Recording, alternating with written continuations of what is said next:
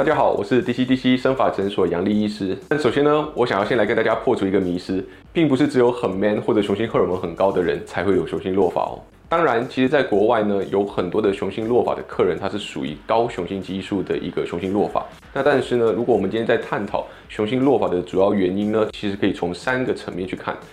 高雄性激素是其中一个原因，但是第二个呢，有可能是酵素转换酶非常多，或者是荷尔蒙的受气非常多，这三个类别去探讨。在亚洲人里面，其实高雄性激素的雄性落法相对是比较少的，尤其是在我们门诊所看到的，可能将近有一半的客人，并不是属于高雄性激素的雄性落法。那雄性落法的形成原因呢？有些人真的是因为有很高的雄性荷尔蒙，进而转换成比较多的 DHT。然后去攻击我们的毛囊所导致的，但是呢，就像我说的，亚洲人呢反而更多是因为我们的五 alpha 还原酶比较强，所以把比较多的荷尔蒙能够转换成 DHT 这件事情，也就是说它的转换率比较高，那也因此转换的东西变得比较多，也能够去影响我们的毛囊。那再还有一部分的客人呢，可能是因为这个毛囊旁边的荷尔蒙受气比较多。所以，尽管周围环绕在它身上的 DHT 浓度并不是特别的高，但是因为它的受气比较多，所以它能够接受到比较多的这个讯号，进而去影响到毛囊的一个品质。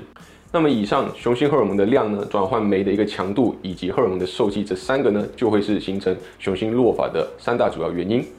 那接下来呢，就想跟大家探讨一下我们诊所最常用的药物。也是目前 FDA 主要通过能够使用在雄性弱法的药物，那就是所谓的费那雄胺这些类别的所谓抗雄性荷尔蒙的药物。以及第二个类别就是生发水这个类别的药物啦。那第一个类别抗雄性荷尔蒙的药物，其实它本身必须记得，它并不是一个荷尔蒙的药物。它呢，其实作用的就正是我刚才所提到的五 alpha 还原酶的身上。那我们一般上一线所开给客人使用的所谓费纳雄胺这个药物呢，它其实主要是去抑制五 alpha 还原酶第二型。那它这样的作用呢，是能够希望降低 DHT 的同时，却不要取得太多全身性的一个副作用。但是说到副作用，任何药物都有可能不能避免的有一些比例会有副作用的问题。那以抗雄性激素的这个药物来说的话呢，比较多人听到的大概就是所谓性功能的影响。但是其实要知道，性功能影响的比例并不是如我们想象中来的那么高，大约可能是在一到四个 percent 左右。一个人到底会不会对这个药物有产生这个副作用，也必须使用之后才知道。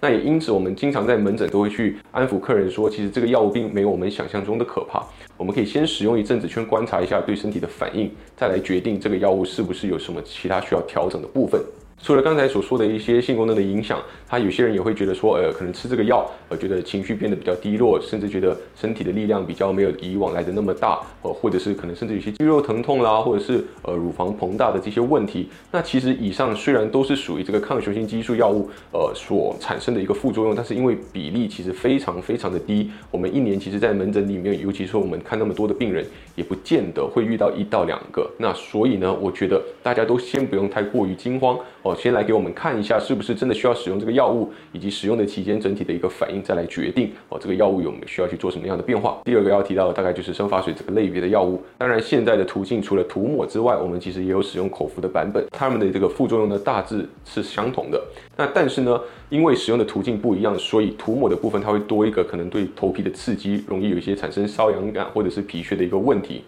但撇除这个跟涂抹以及口服因为途径不一样所产生的问题之外呢，生发水这个类别的药物最常见的副作用其实是多毛症，也就是在我们身上所有有毛发基础的地方都可能长得比较快、比较粗、比较长。但是呢，也并不需要太担心，说我们是不是吃了这个药之后就变成很像红毛猩猩一样？不是的，不是的。就以我为例子吧，比如说我身上本身天生体毛就不多的人，其实在吃这个药之情况之下，也并不会过度的去刺激我这些毛囊，让我这里长出非常多的手毛来，其实并不会的。所以它大致上还是就你原本的基础，可能再去做一部分的一个促进。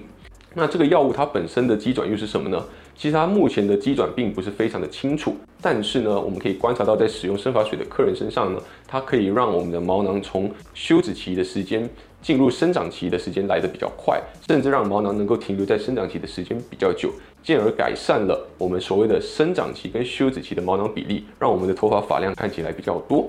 那但是呢，因为这个药物本身其实最初也是一个血压的用药，它可以让我们的周边的血管比较扩张，所以也有一派的理论说，它也是透过让我们整个头皮的血管扩张，毛囊能够取得的养分比较多，让毛囊的健康变得比较好。但是这个效果呢，其实我们可能在口服的版本身上比较能够观察到这样的一个变化。好，那有些人在使用生发水的初期也会觉得有些头痛，呃，甚至有些心悸这一些状况。那这个时候呢，我们也会请客人去看一下，说这个副作用是不是一直持续下去。如果短暂使用几天有这个症状，但是后来就已经缓解的话，那大致上是 OK 的，代表你是适应这个药物的。但是如果你使用了超过一个星期，都还是持续有以上的症状的话，我们也会鼓励客人就不要再使用这样的药物了，因为代表身体并不喜欢它的存在。那以上这两种药物呢，就是我们诊所最常开给客人，呃，来对抗雄性落法的药物啦。以上就是我们今天针对这两大主题做的一个解说跟分享。那如果大家喜欢我们的频道的话，欢迎按赞、订阅、加分享。我是 D C D C 生发诊所杨丽医师，你想有法，我有办法。